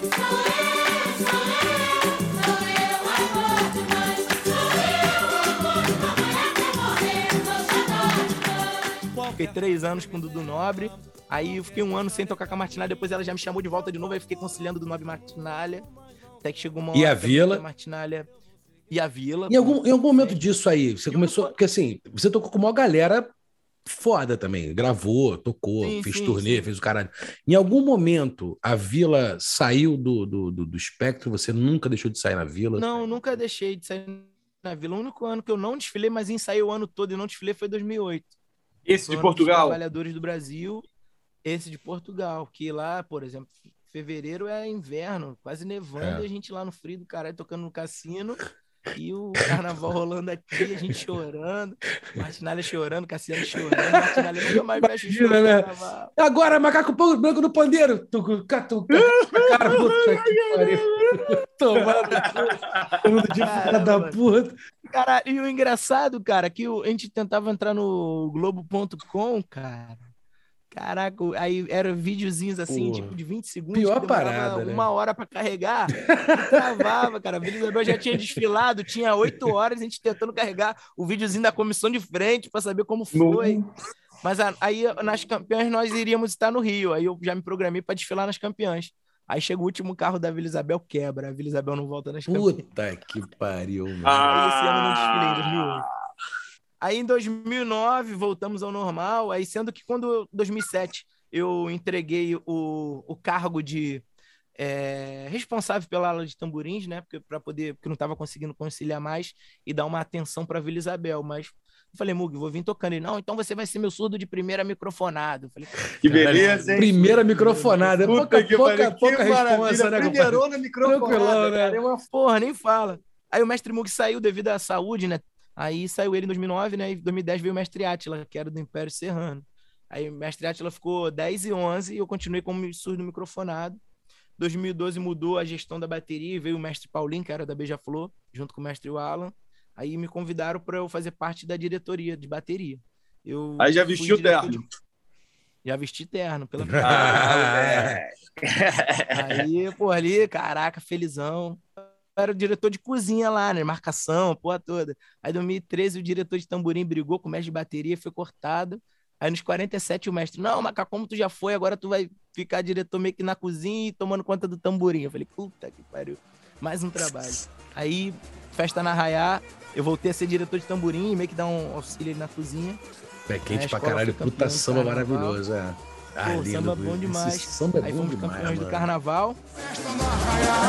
É pra lá de bom, ao som do fole eu e você. A vila vem plantar felicidade no amanhecer. Pô, bom demais. Aí ficamos 14, 15, 16, 17. Aí trocou de mestre de novo, 17 para 18. Aí veio o mestre Chuvisco do Estácio. Aí ele conversou comigo, pediu para que eu continuasse, que gostava do meu trabalho. E, e também a gente tem uma amizade fora carnaval. Mas sendo que quando chegou em setembro, escolheu samba, eu era diretor de bateria, aí o diretor de carnaval me convidou para ser diretor musical da escola. 2018. Desculpa, qual é a diferença do diretor de bateria e diretor musical? O diretor musical ele trabalha ali mais a parte do carro de som. É mais Ele técnico? Faz uma interação ali da bateria. É, você trabalha ali mais o canto da escola, é, a harmonia ali, violão, cavaco. Pô, pensei que fosse outra coisa, cara. Imaginava outra coisa. Pra mim, tava O no. Não, não não sabia que era com esses bagulho de, de pôr carro de som. Pra mim era, tinha a ver com a parte artística, musical. e É, caralho. diretor musical, né? Diretor agora musical agora você vai botar um Lá maior com sétima aqui, pô. Exato. Você é burro, cara, que loucura. Pensando nos arranjos, o Não, caralho. era, não, era mais pra fazer uma. Era o lance de interação meio de carro de som com bateria mesmo. Vai entrar tinha um bossa, lance, não sei irmão, o quê. É, é, combinar, fazer o sinal ali, fazer um trabalho técnico de canto com a galera, de trabalhar, pô, olha, tu tá respirando errado, por isso que você não tá conseguindo Caralho. alcançar a nota aqui. É, levava um por um pro estúdio pra trabalhar um por um, pra ter um- uma, uma sonoridade boa ali, a galera trabalhada. Nisso tu já tinha uma E puta cancha de estúdio, já tinha gravado pra caralho com uma galera, já tinha. Sim, pra caramba. Já gravava pra caramba. E aí o que acontece? Chegou um lance que, tipo, a comissão de frente ia vir cada um com um holograma na mão. Enquanto o samba falava passarinho, projetava passarinho. Quando o samba falava Vila Isabel, parecia coroa. Quando o samba falava balão, parecia balão. Então, aquilo dava o play no vídeo, ele tinha. Ele era um vídeo em looping. Então, o samba ele tinha que passar no mesmo tempo. Porque se, por exemplo, se o samba passasse em dois minutos e um e o vídeo fosse em cinco, tinha hora que você ia estar falando balão e ia estar Ia aparecer o passarinho. Então, eu fiz um trabalho de meio que ver qual era o andamento que, se mantendo ele o tempo todo, ele ia passar naquele determinado minutagem. Você é maluco, é? Caralho, Caralho, que bicho, que pesadelo, mano. hein? Porra, que pesadelo, um velho. pesadelo Vira. mesmo, cara. O, dire... o diretor Puta que financeiro de carnaval praticamente não dormiam, né? E eu Mano. trabalhando isso, graças a Deus deu certo. Tinha margem de erro de dois segundos para menos e dois segundos para mais. Ao vivo, 200, ba- 200 Ao hit vivo. listas. Tá tranquilo, né? Suave de fazer, né? E graças a Deus deu tudo certo, irmão. Aí pô, tinha que, na hora de bater, o samba falava Vila Isabel no refrão, tinha que, quando cada um levantasse seu holograma, tinha que aparecer a A palavra, coroa. letra por letra, Vila Isabel. Caralho, meu irmão. Tava tocando com É. um loop. Não, cara, eu fiquei com, com um cronômetro numa mão e um metrônomo na outra. Puta Isso que eu ia falar é metrônomo, cara. É, é, loop, mano. e Loop, é. metrônomo. Não, é metrônomo e cronômetro, cronômetro, né? Porque eu sabia que se o cronômetro tivesse batendo ali no refrão do meio, tipo, um minuto e três, já sabia que ele tava certinho. Eu, se tivesse um minuto e um, já ia dar merda daqui a pouco. Que então correu. tinha que um sinal a gente, que botava a galera para dar uma agulhadinha ou então para relaxar um pouco. Que se tivesse também passando muito a menos, tinha que meio que dar uma relaxada que é para poder também não passar com menos. Sacou? Cara, mano, de verdade, eu tinha acabou de me atacar uma dor de cabeça. Só de você me contar essa história, me atacou uma dor de cabeça. Pô, cara, é. Uma faca entrou na um minha dos cabeça aqui agora. desafios que eu já tive na vida. Então fiz trabalho. Aí o mestre Chuvisco não teve uma boa nota, a escola meio que dispensou ele. Aí quando passou o desfile das campeãs, a vila não voltou. Quando foi domingo, o presidente me ligou. Aí ele sentou comigo, ele o vice-presidente, né, o Fernando Fernandes e o Luizinho. Não, Macaco Branco é porque a gente é, queria te convidar para ser o mestre de bateria da Vila Isabel, não sei o que lá. Que falei, bufo. "Convite." Porra, Porradaço. Como é que tu se sentiu nessa hora? barracão, tirando foto de lá, dali já tinha assessoria de imprensa mandando. Caraca, irmão, quando eu tava saindo do barracão... No Zap Zap? Já... Caraca, ele... eles já tinham lançado matéria e tudo, o pessoal fazendo Caraca. churrasco na quadra, me esperando. Todo mundo sabia que ia aceitar, né? bateria. Ninguém tinha a menor dúvida, né, mano? Era, era. Porque, tipo, cara, não aguentava ver mais pessoas de fora vindo e rasgando todo um ritmo tradicional, tá ligado? Rapidão, rapidão. Diga que lá, ano é lá. isso? Que ano é isso, Macaco? Que eu fui chamado, é 18 para 19. Já que a gente entrou nesse universo escola de samba, que é óbvio que a gente vai falar disso pra cacete, a gente, quando, quando te convidou, a gente abriu uma caixinha lá no, no Instagram, falando assim, galera, adivinha quem vai estar com a gente? Ah. Porra, Macaco Branco! E aí, pô, vocês querem fazer alguma pergunta? E o nosso camarada Gabriel, ele fez duas perguntas, eu vou começar por ela. Gabriel É, Lopes, nosso brother, o cara falou com a gente também no nosso primeiro episódio, irmão. o Gabrielzinho Lopes. É o Gabriel Lopes, Tem livro é. escrito, É o o cara... cara, é o cara que me passou o Logic Pro pra eu estudar, irmão. É mesmo? Me, me arrumou o programa. Pô, Macaco, toma Porra. aí. Tem um projeto com ele que é a Bossas do Mestre Macaco Branco. É. breve Ah, a gente não sabia. ó. Olha Breaking que news. bandido, Ele tem do cara! Maurão, ele tem do mestre Dudu e agora do mestre Macaco Branco. Breaking news. É. Olha aí. Gabriel, não adianta você esconder as coisas da gente, não, Gabriel. Não É, Gabriel, seu porra, seu sujo, Não, seu é porque o imundo. projeto não falou nada. Não, mas o que atrapalhou? Não, mas o, o que atrapalhou o projeto, que tá parado, foi a pandemia, porque, Total. por exemplo, já era para ter tido Carnaval 2000, é, Carnaval 2021, e, por exemplo, já pra gente já tá lançando, mas como entrou pandemia e o caramba, então a gente vai ter que esperar o próximo Carnaval para ter os arranjos do próximo para poder colher poder material, porque finalizar, já temos o é. 19, 20 e ter o 22 aí. Pô, é isso, cara. É. A pandemia parou tudo pra vida pra Isso, geral. É. Mas aí, É. velho, ele mandou, ele mandou duas perguntas. O Macaco Branco ele fez uma linha do tempo aí é, com os mestres, né? A gente Isso. aqui no, no, no- no nosso podcast aqui, a gente é, é, falou aqui da- de- dessa reta aí, dessa linha de mestres. E, porra, o Gabriel, ele, ele deixou uma perguntinha aqui para a gente botar para você, que é a seguinte, cara. É, fala para gente sobre Mestre Mug. Quais inovações que ele trouxe para a bateria? Conta um pouquinho para a gente aí do Mestre Mug. Cara, o Mestre Mug foi o cara que me projetou, né? O cara que me deu a oportunidade de eu fazer parte da bateria da Vila Isabel. Aprendi muito com ele, foi o maior ícone, assim, e referência para mim. Mestre Mug é um cara, foi um cara que é, fez a bateria da Vila Isabel ser mais respeitada. Na época que ele era mestre de bateria, foi um dos mestres que ficou mais tempo à frente de uma bateria. Ele ficou de 88 como mestre até 2009. É o cara que eu aprendi de tudo. Se hoje eu implanto algum trabalho, é, como. E voltando a dizer, naquela época lá comecei a tocar com a Martinalha, ele me deu uma caixa, caixa de guerra, para eu poder levar pro show para tocar. Aí, ó, te dá essa caixa aqui, mané. Vai lá e quebra tudo da bola, não, maluco. Nosso saudoso mestre. E é minha referência, né, cara? É, para tudo. O cara tinha um ouvido fantástico, ele era um cara que tinha uma liderança tremenda. E numa época que você tinha que impor um respeito, que se você não colocasse um respeito, te engoliam. Uma época que era mais engole. malandragem, era. Hoje é mais mamão com açúcar, né? Hoje até eu sou mestre. Para com isso, velho. Vou a gente vai chegar lá. Ô, vai chegar lá. louco, cara, tá Vai maluco. chegar lá, a gente vai chegar lá. Moleque com oito É, anos, tem- o cara tem- ensinava os caras a tocar tamborim, o cara vai tirar essa bronca agora. Para, Pô, isso. não, Não, a gente vai chegar lá. Não, não, cara. Porque é uma época, cara, que você tinha que você tinha que ter um respeito, tinha que ter uma postura. Você não se não colocasse uma imposição ali, a galera tinha de ser hoje. Eu acho que na época dele eu não conseguiria ter sido mestre. Que eu não vou mandar nunca ninguém tomar em lugar nenhum, nunca vou xingar ninguém. Porque você tinha que impor um respeito e cortar mesmo, xingar, que senão Cara, e tipo assim, hoje é mais relax, hoje a gente lidar com pessoas mais estudadas, né? E, e o que que. Aí é isso. Tira, a- fora dessa liderança, como, como bateria, você falou que foi um cara que resgatou, que o Mug foi um cara que resgatou o respeito, e a importância e a relevância da bateria da Vila Isabel. O- Na verdade, ele não resgatou, ele manteve, né? ele esse- manteve, esse- que também não é, não é pouco É, trabalho pegou também. Na época dele. É, na época ele pegou a bateria, a bateria da Vila Isabel já era a bateria da Vila Isabel. Antes dele foi o mestre Ernesto, era um grande mestre também, que inclusive foi mestre da Vila Isabel e foi mestre do Salgueiro uma época.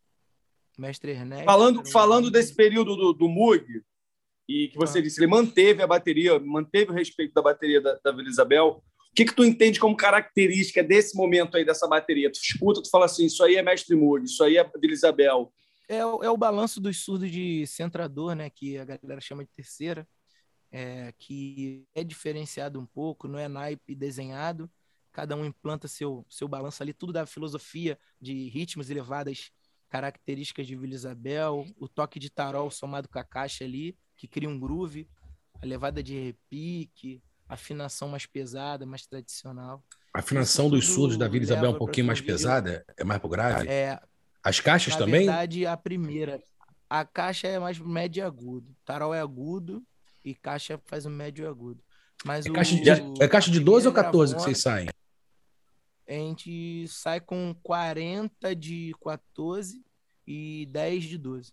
E outra coisa, terceira livre, Livre. A gente chama até de centrador. Centrador, foi mal. É. É, não, é, não, não. É porque é, é a mesma coisa, mas a, a linguagem é diferente, entendeu? Praticamente. Que é um surdo 3, né? Um surdo número 3, né? Cara, eu não sou cria de, de, de escola de samba, mas óbvio, evidente, já saí em algumas, e eu me lembro, porra, desse período do, do- da- da- dos centradores, da- das, terceiro, das terceiras saírem é, é, é, em naipe, né, cara? E aquilo eu fiquei um pouco chocado, porque, pô, a terceirinha é hora de cortar, é hora da liberdade, é hora de, né, do, do- É dar das balanço, notas é, soltas. Quem Depois começou com esse lance de desenhar a terceira foi o mestre Odilon, né?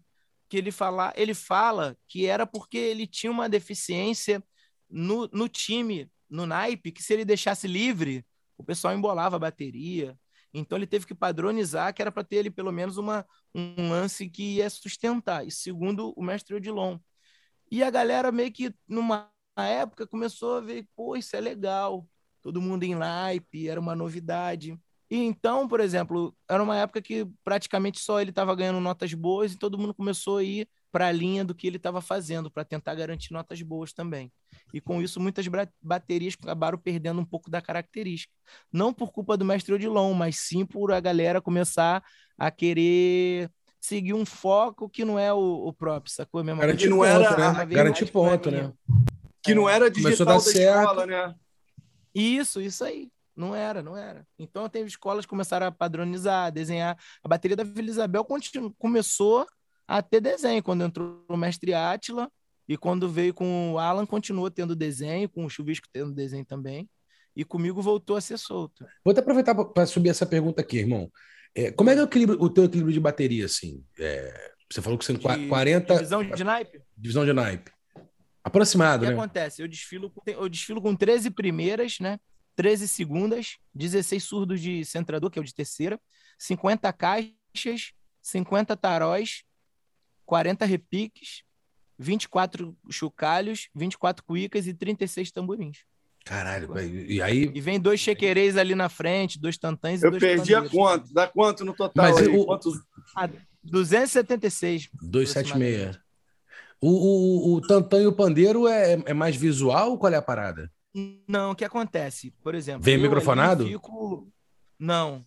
O lance é o seguinte: fica um chequerê, um pandeiro e um tantã de um lado, um chequerê, um pandeiro e um tantã de outro. Tipo, duas diretoriazinhas assim Quando de. eu tô ali na frente, duas filhas. Não, até tipo um triozinho assim de cada lado. Aham, aham. Ilhazinha O que mesmo, né? acontece? É, você tá ali na frente, você tem duas fileiras de cuíca, duas de chocalho e três de tamborim. Então tu tá longe da cozinha. Mal Sim. bem, isso cria uma micro cozinha para mim que, que já dá para mim um- uma pulsação. Sacou? Que é aqueles tamborim na orelha. Daqui a pouco você não ouve mais nada também, é, né? não. Você chega ali, duas filas de cuíca. Bem, bom, bom, bom, bem, bom, chocalho. Tamborim. Então, a pulsação da primeira e segunda lá no fundo, para mim, ela fica um pouco escassa.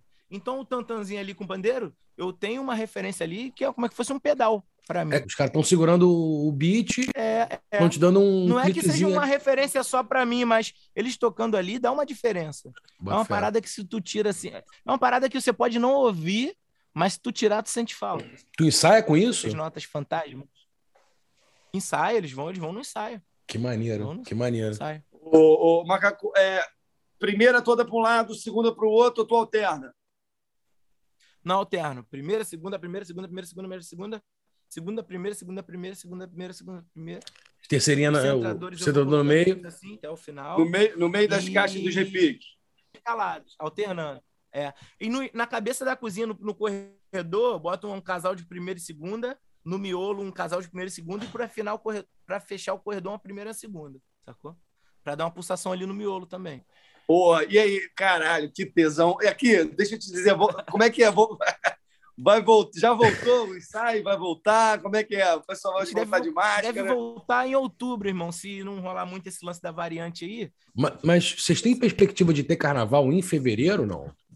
Isso é ser discutido dentro da Cara, escola? É, por exemplo, a gente está otimista com o andamento do, da vacinação, né, cara?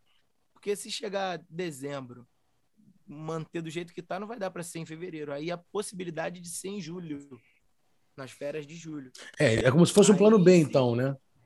É. Aí se tu chega em março, não tem essa perspectiva de para julho, aí é só em 23 mesmo.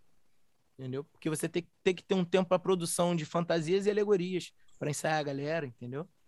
Agora, agora é a pergunta de milhão de dólares. Quais são as bossas que você vai botar? As quatro? Canta pra gente aí. Pode sofrejar tudo. Mentira, mentira, mentira. Não, não tenho. Eu, eu- Não interessa pra você, palhaço. não tenho, porque eu não, porque eu espero, eu espero escolher o samba, Lógico. definir para eu poder fazer os arranjos em cima da, da melodia e da, e da, da métricas. Mas tem alguma Mas tu já maldadezinha tem- que você tá, tá, tá antecipando É, alguma mas tu já tem umas cartinhas nessa manga aí, não tem? Não tem um negócio Não, prontinho aqui na não, manga? irmão, porque, cara, se eu parar pra começar a fazer alguma coisa, aí ferrou, cara. Aí não vou conseguir parar e esse negócio da- da- que- Você falou do mestre Vai. Mug, você falou um pouco de vários mestres, você falou um pouco das características da bateria da Vila. Eu queria saber qu- qual você acha, qual você considera que é a tua contribuição para a bateria da Vila. Na verdade, a bateria da Vila Isabel tinha se perdido muito. é, com esse lance de estar muito tempo sem dar nota. A bateria da Vila Isabel não dava nota máxima desde 2005.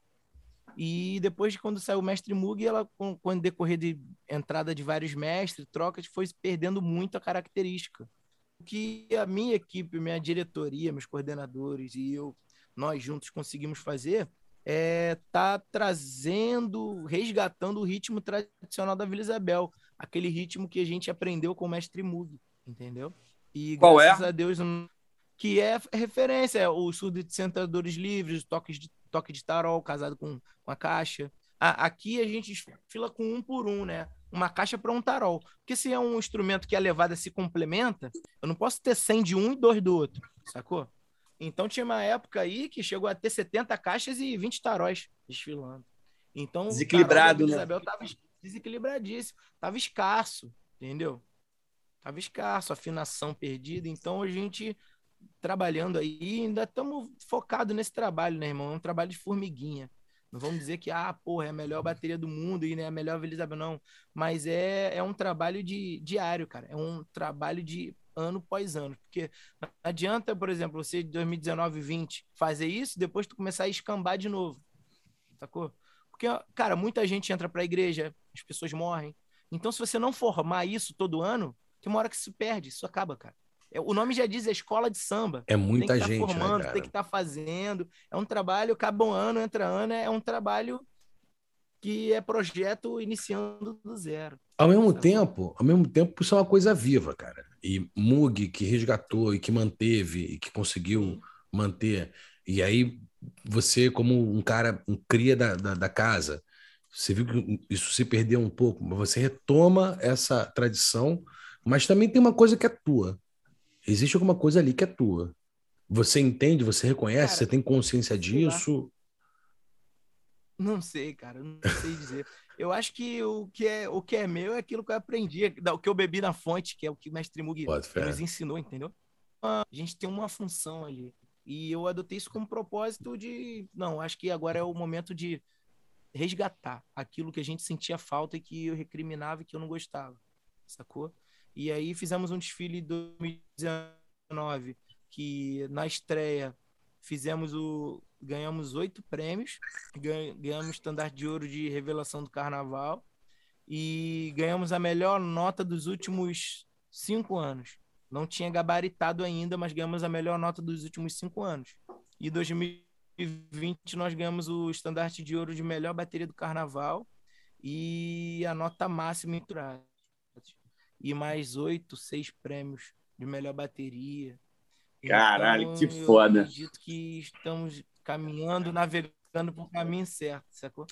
Por exemplo, a última vez que a bateria ganhou o estandarte de ouro melhor bateria foi em 88 no Kizomba, cara. Aí chega 19, nós ganha, ganhei o, o Revelação, né? Que foi um prêmio pessoal. Esse prêmio de revelação do carnaval foi mais pelo projeto que nós estávamos executando do que por, ah, porque o macaco branco é legal, é gente boa. Então ali já foi meio que um sinal de que, ó, pô, estamos navegando pro lado certo. Cara, tu falando uma parada que eu, que eu acho que a gente aqui no Percute acha importante pra caralho, que é uma, uma parada meio de. do reconhecimento de uma linhagem, tá ligado? Percussão tem muito isso, tem isso muito forte, assim. De você ter tido um mestre, alguém que veio antes de você, como você falou, né? Um cara que quebrou barreira, que diminuiu um pouquinho o muro, ou que, É. como a gente fala, que assentou um pouco a estrada que a gente tá pisando, né? Que desbastou um pouco o caminho que a gente tá pisando.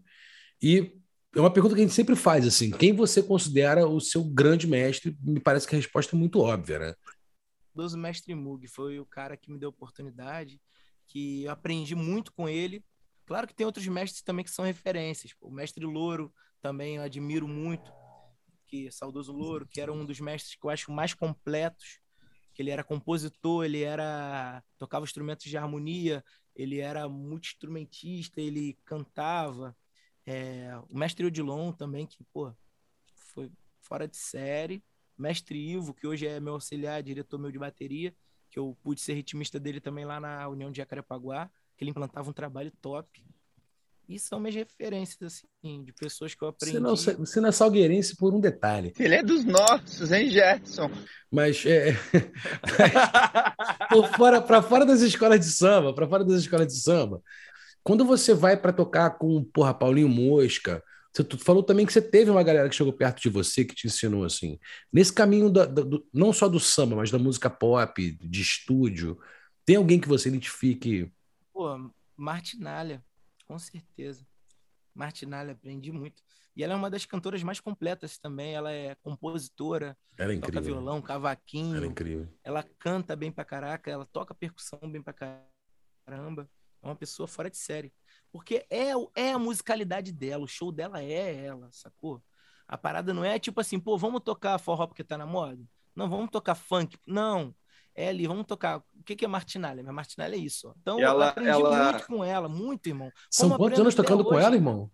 Cara, desde os 18 anos de idade, eu tô com 33. 15 anos, Sacou? direto. 15 anos, Caralho, que direto. parada. É, Martinalha é, essa gig aí, malandro, é escola pra caralho, né? Maneiro. Pra caralho, muito, irmão. irmão. A banda dela acompanhava muitos artistas, tipo, tinha, vamos dizer, encontros team. Por exemplo, era Paulinho Mosca, Alcione, é, Luiz Melodia, Pedro Luiz, Roberto Sá. A banda, qual era? Não, Martinalha. Era a gente acompanhando essa galera toda. Aí, com isso você já, pô, tendo ensaio com outros artistas, conhecendo. é, Outras linguagens também ali, né? Porra, caraca, mano. Emílio Santiago, Luiz Melodia. Caralho, você tocou com o Emílio? Esquece. Alguns shows da Martinalha com participação dele.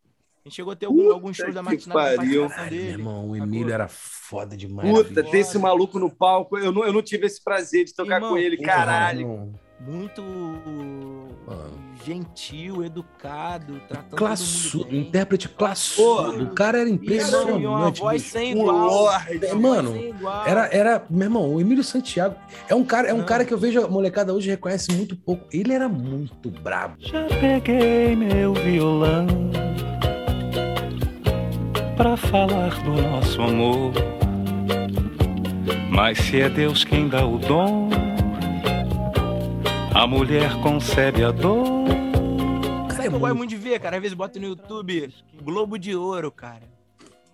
Caralho, Caralho, velho. Puta que pariu, velho. E ele entrando sempre, porra, botando pra Meu irmão. fuder, mano, cantando. Cara, hoje, hoje tem um cara que eu chamo ele de maestro, gente boa, toca martinalha, é o Humberto Mirabelli, é um guitarrista, violonista foda, que eu tenho até a oportunidade de ter ele como amigo. Ele hoje é o violonista e guitarrista da Martinalha, mas ele acompanhou. A Martinalha até brinca, essa é a herança do, do Emílio para mim. Quando ele- o Emílio faleceu, ele tocava com ele até os últimos dias da vida dele. Deixa eu te fazer uma pergunta, negão. É, tu estuda percussão até hoje? Ou você, você já, já tá estudando lógica, já tá estudando produção, já tá entrando Sim, em, outro, produção. em outro rolê. Tu ainda pega, tipo, para estudar percussão, ainda pega um pandeiro, ainda pega uma conga. É. Cara, muito raro aqui, é o meu quarto da bagunça. Eu sou fascinado por instrumento. Eu viajo, vou nos países, eu compro instrumento, sempre procuro ter as coisas. Por exemplo, se tu vier aqui em casa, pô, macaco, vamos gravar uma guitarra. Eu tenho uma guitarra ali, a gente pluga aqui e grava. Por baixo, cara, tem, Tem. cavaco. Se quer dizer, se alguém quiser trocar uma harpa aí, vai chegar, vai ter. Não, nem tanto. Piano de Tem um cauda, violino, né? Um É, piano de violino. cauda, violino. Violino tem. Vai de- vai- Tem. Tá de sacanagem. sério? Olha lá. Tá falando sério, mano? Tá passada? Tem, tem violino? Tem. Violino tem. Caralho. Mas, aí- mas tem alguma prática de estudo, sei lá, semanal, diária, mensal? Você Não, tem. irmão. Geralmente produzindo aqui, gravando, trabalhando. Você tá o tempo inteiro pego- tocando, né? É, eu vou tocando e isso vai. Por exemplo, tá fazendo show, tá trabalhando, tá ouvindo coisas. Às vezes o estudo, às vezes ele não é só. Não é só você pegar e meter a mão, às vezes é você ouvir bastante, sacou? É. Eu tenho um HD aqui que onde eu viajo, para qual país que eu vou, eu levo e, por exemplo, conheci o Léo Santos lá na China. Porra, já troco uma ideia contigo, músico de lá e o caraca, porra. Aí, me passa as músicas que tu tem aí da parada. E tu já volta no avião, buf, ouvindo Não, já bota lá, tu descarrega tuas músicas lá, tradicional lá da China. Aí chega o Rodrigo, conheço o Rodrigo lá nos Estados Unidos. Aí, pô, passa umas músicas brazuca pra ele e já me passa uma parada. Então esse HD tem muita coisa do mundo todo, sacou, irmão? Hoje em dia, assim, lá na Martinária, como é que é o teu setup? Cara, eu nem sei, porque o show novo da entrante nem começou a É, estamos na pandemia, né? Estamos na Eu pandemia. nem Como é que era o seu setup antes do mundo O- fechar? No último show, antes da pandemia, cara, o setup era par de conga, um surdo, pandeiro de couro de nylon, tamborim, ganzá, frigideira, leva o pad eletrônico, né, da Roland. Mando, da tu tem o lance do P20, eletrônico? Trabalha com eletrônico na. Tem, uso, ah, uso. Como é que é essa parada pra você? É o timbre? Qual é a tua busca no eletrônico ali? Cara, não, não é nem o lance do timbre, cara. É, é- por exemplo, bom, ali é instrumentos gravados mesmo, som original. Não é instrumento tipo assim, pô, é um computador imitando um surdo, sacou? Uhum. Ali você pode gravar em casa e colocar ali pra tu disparar ou tocar ali com a mão. Então, por exemplo, efeitos ali, carrilhão, pau de chuva, essas paradas, queixada, sino, eu coloco ali, uso o bongô dali também, sacou? E uso muito pra gravar também, cara.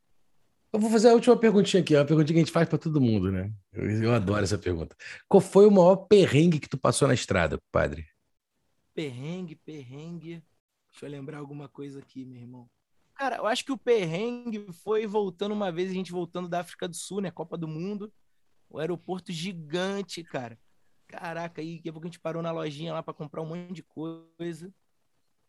Todo mundo já meio que, ah, pô, vamos embora amanhã, não sei. Chegamos no aeroporto, fizemos embarque. Sendo que a parada é, tu tá aqui em Vila, tá aqui em Vila Isabel e o teu embarque é lá no Maracanã, mano. A gente meio que se desfocou, tá ligado? Ficou ali sem resenha. Por exemplo, a gente entrou na loja, olhou o bagulho, depois a gente sentou na, na cadeirinha em frente à loja. Mas, tipo Grande assim, resenhando, a né? parada era longe pra caralho. Daqui a pouco, chamada final. Anderson Andrade, Luiz Cláudio, caralho, bicho. Acelera, acelera A muito. gente nunca correu tanto, cara. A gente corria tanto. Lá na entradinha, assim, a empresária, tipo, vem. Acelera, Nossa Senhora. Porque se perdesse o voo, sei lá quando a gente ia arrumar outro. A gente corria igual os caralho. Chegamos lá, ainda tomamos porra dela. Pô, vocês querem ficar? Presta atenção, que o caralho, que da porra. Mano, sei lá, eram uns 15 minutos até chegar na parada. A gente Caralho. caralho. Chegamos quase morrendo lá, cara. Eu, é, Tiaguinho, Brito, Crispim e a Nalimar. Caralho, quase que não dá certo. Passamos, caralho. O aviso- e, cara, o último aviso é sempre muito constrangedor, né, mano? Tu entra no avião com aquela cara de culpado, puta que pariu. Foi mal, foi mal, foi, galera. É, Valeu, foi tô mal, chegando. Correndo, suando igual um Suando da pra caralho. Dois ovos de avestruz debaixo do sovaco, né, irmão? A empresária dando esporro. Vamos de, vamos de O que que tu acha? Vamos para Dido? Lembrei de outro aqui também. Ah, vem, vem, E- vem, e outro vem. perrengue Vem, vem, vem, é. O que acontece? Tinha acabado de cair, de cair aquele avião no aeroporto lá de Congonhas, cara. Hum. Caralho, mano. Passou um mês, liberaram o aeroporto, pegou um voo nosso Rio de Janeiro pra lá. Caralho, mano, a gente vai baixando ali no Congonhas, aí os prédios passando pertinho. Tipo, puta que pariu, fudeu. Esse aeroporto é o caralho. Aí, caralho, quando tocamos na pista, pegou um vento lateral, voo, veio assim, ó, voo, tocou com uma roda só, voo, aí deu um pancadão, mano. Oh, aquela porta lá do, do início do corredor que tem um piloto, abriu. Te vendo no final da pista. Só deu Caralho. tempo de o piloto meio que arremeter, mano. Uau, a gente, caralho. Aí o Cassiano, puta que pariu, puta que pariu. Aí o Crispim vira pro Cassiano e fala assim, ó, Caralho, beijando o santinho dele, ele tinha um santinho no cordão, ele rezando. Aí o, o Crispim, Cassiano, se tiver que morrer, a gente vai morrer. Ele, Ah, vai tomar tá. no cu, filha da Porra. puta. Aqui tem coragem. Vai se fuder, isso não é hora de morrer não, caralho, mano. Caralho, ele se mijava de rir, mano. Aí, Caralho. mordeu, aí taxiou, entrou na fila de novo e na hora de pousar, tu caralho, fudeu. Agora que Aí vai. Falou, porque pegamos um. E o piloto, assim, naturalmente, pegamos um vento lateral, não sei o quê. Mas foi naquele bagulho, tipo, ou arremete ou da merda. Você tá sentadinho ali com, a- com, a- com, o cinto de segurança no. no, no- no- Não, mano, ele, ele- não, é, é uma fração de segundo que o cara vê se vai dar tempo, ou tenta frear e não dá tempo e cai, ou o cara remete, né? Porque ele Caralho, bateu meu no chão, pegou um vento lateral, ficou tipo com uma roda só, sacou? Abriu aquela porta lá que, que tu vê o vidro lá do piloto. Eu tô cara, ligado, você, você viu dentro da cabine do cara, né, No mano? final da pista. É, cara, eu já meti, a, já meti o Kengo assim pro corredor. Aí geral, uau! uau! Aí ele, uau! Aí o cara, vamos ficar tranquilo, acabamos de pegar um vento lateral, mas tranquilo, vamos entrar na fila de novo pra poder pousar. Puta Caralho, aí que- depois pra pousar de novo, aí depois pousou tranquilão, mano. Mas aí, um mês depois, e tu, pô, mano, já na neurose de tipo, caralho, caiu o avião ali.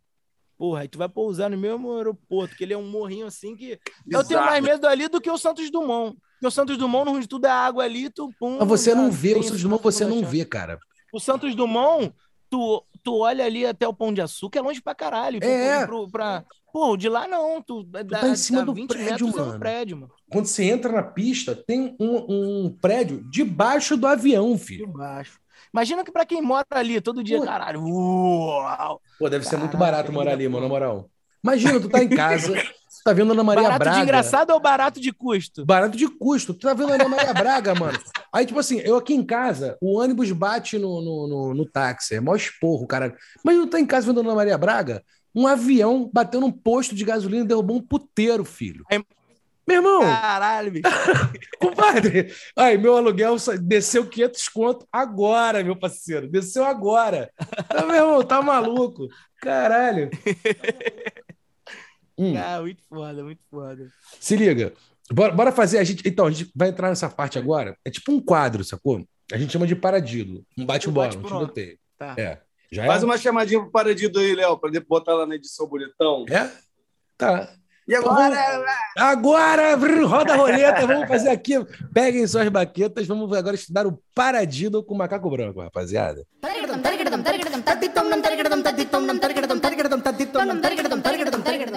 Macaco branco, instrumento 01. Tamborim. Clássico. Qual o instrumento mais difícil que você estudou?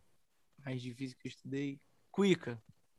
Qual o primeiro instrumento de percussão você comprou? Você teve, né? Você recebeu, ganhou? Que eu comprou? comprei, eu ganhei o tamborim da minha avó. Ganhei da minha Tamborim da avó. Se não fosse percussa, seria o quê? Ah, teria seguido carreira militar. Né? Aeronáutica, né? Era. Qual é o melhor livro que você já leu? Pode ser um livro de percussão, pode ser o Cara, que você quiser. Arte da Guerra. Arte da Guerra. Filme favorito? A, a Vida é Bela. Porra, lindaço, Roberto Benini. É um livro sobre percussão. Um livro sobre percussão. Tem um que era o. É o- aquele do. O livro sobre percussão é aquele do, do mestre Odilon. Aquele que ele fez de, de, de partituras do. Batucadas Cariocas, né? Batucade Carioca. É quase uma, uma, uma unanimidade aqui, cara. Mó galera. mesmo?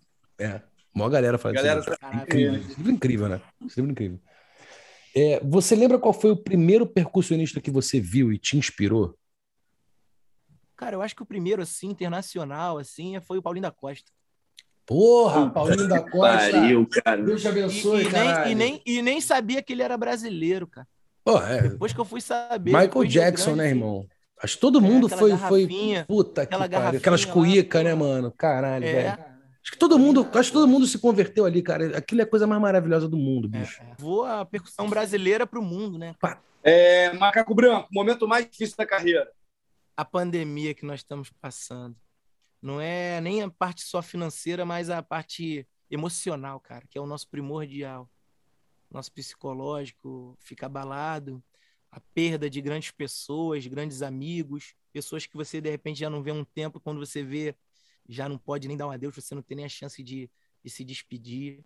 Eu acho que a pandemia, ela tá, tá sendo, né?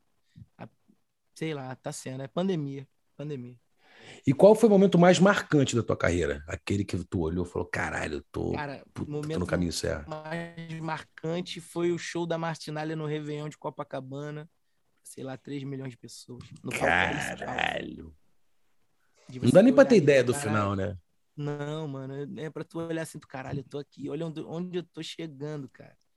E depois daquilo rolou mil coisas, cara. E também o Festival de Montreux, que eu pude participar duas vezes com a Martinalha. É, conheci o Quincy Jones lá no Festival de Puta que pariu. Caralho, hein, maluco? Macaco Branco, disco inspirador. Disco, aquele disco que você bota pra te, porra, beber da fonte mesmo. Deixa eu ver. Cara, eu gosto muito de, ouvir Tico Ans, cara. Conhece Tico Porra! Bom pra caralho. Aham. De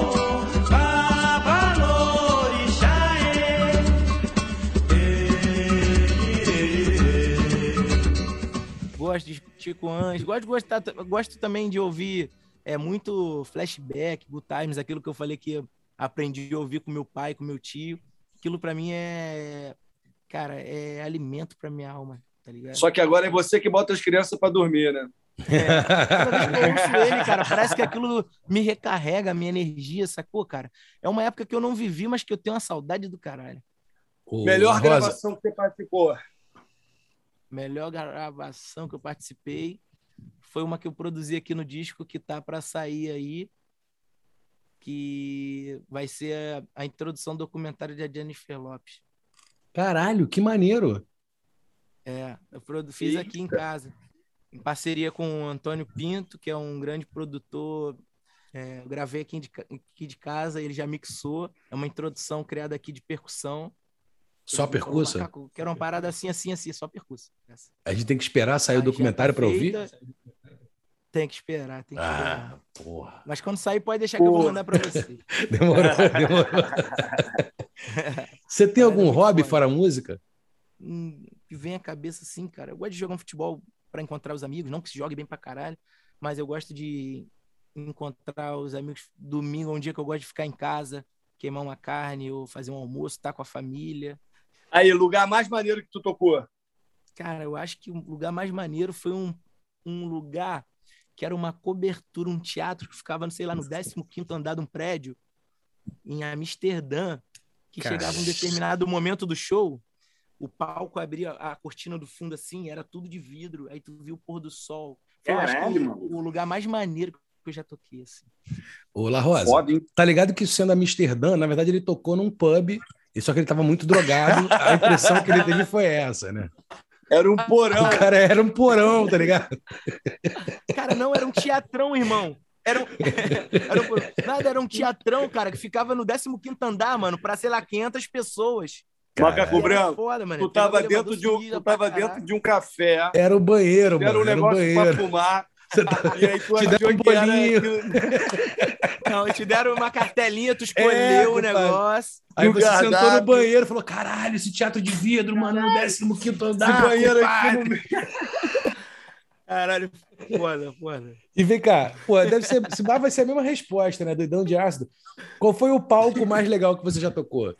Sim, Foi esse, foi esse. E o contrário, E, o e- e palco o de ma- Montreux também, Festival do Montreux. O... Pô, é Montreux, né? Montreux é foda também. É, monstruoso. Muito foda ali, tocando ali, pô, foda. Cara, ali é, é ali onde E, você recebe a faixa a gente preta, né? tocou. É, é. E a gente, coincidentemente, a gente tocou, tipo, set- é, aniversário de 70 anos do Quincy Jones, que foi um, um Montreux meio que fez um dia especial em homenagem a ele. E, tipo, 10 anos depois, voltei com a Martinalha e a gente tocou 80 anos de, de, de- de- do Quincy Jones, sacou? E encontramos. Caralho, tu, conhece, tu falou com o. Quincy, tipo, duas vezes? Gil. Duas vezes, é. Duas... Isso! Caralho. E rapidão, tu tocou a primeira vez em Montreux, tu tinha quantos anos? Ah, devia estar com, sei lá, uns 20 e pouquinho.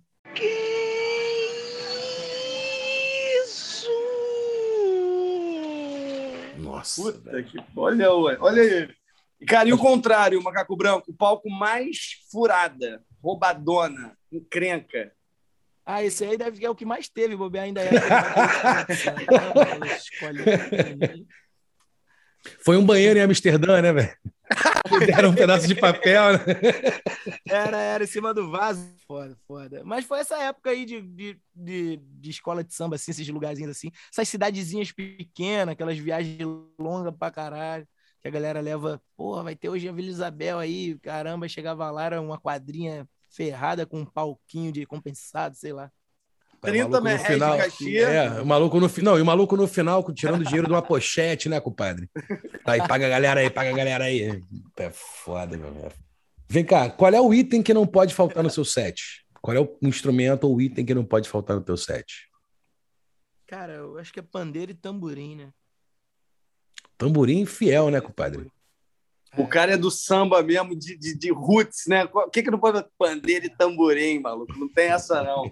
Porque o pandeiro é um dos instrumentos mais completos pra tu É. fazer groove, né? É, Pega um pandeiro é. de É, couro, você toca tudo quanto é música. Ô, ô, ô, Macaco Branco, tu tem, a, tu tem a memória do, do primeiro disco que tu ouviu, assim? Cara, eu ouvia muito, né? Mas, tipo assim, como já meio que cresci ouvindo muita coisa, tipo assim, eu não tenho memória do que foi primeiro, do que foi segundo. Só lembro de ouvir muito essas coisas naquela época, sacou? Com meu pai, meu tio ali, botando muito AGP, Zeca, Ô, louco. parada toda, assim. E o último disco que tu conheceu aí? Tu, último, novidade aí, o botou, ouviu e caralho, discão.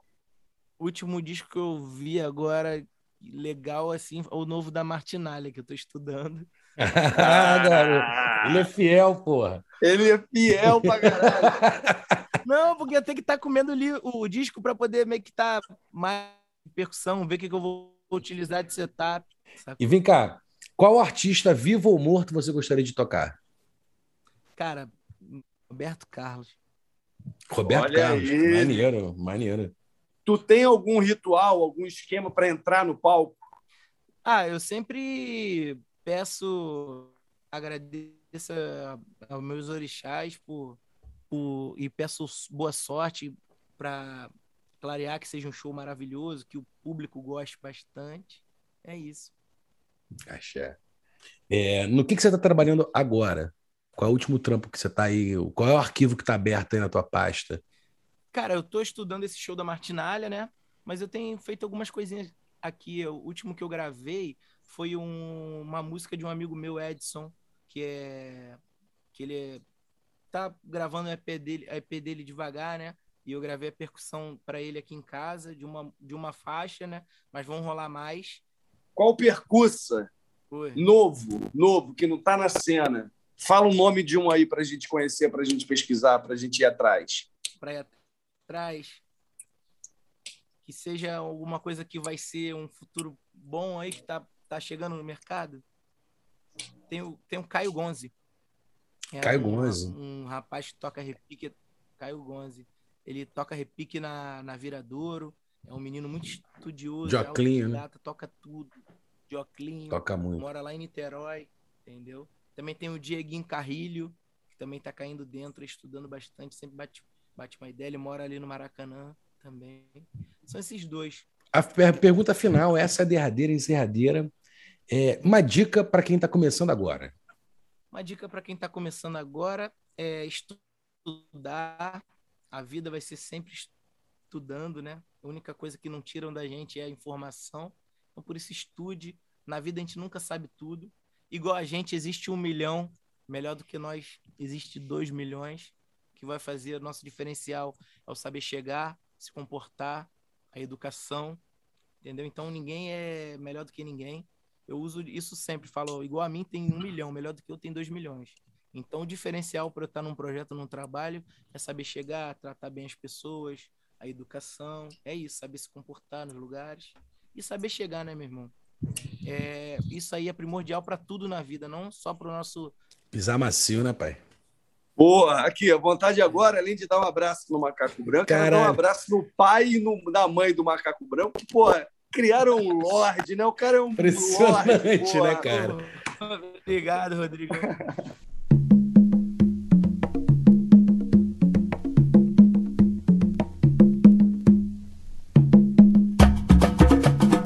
rapaziada, é isso. A gente espera que vocês tenham gostado muito dessa conversa.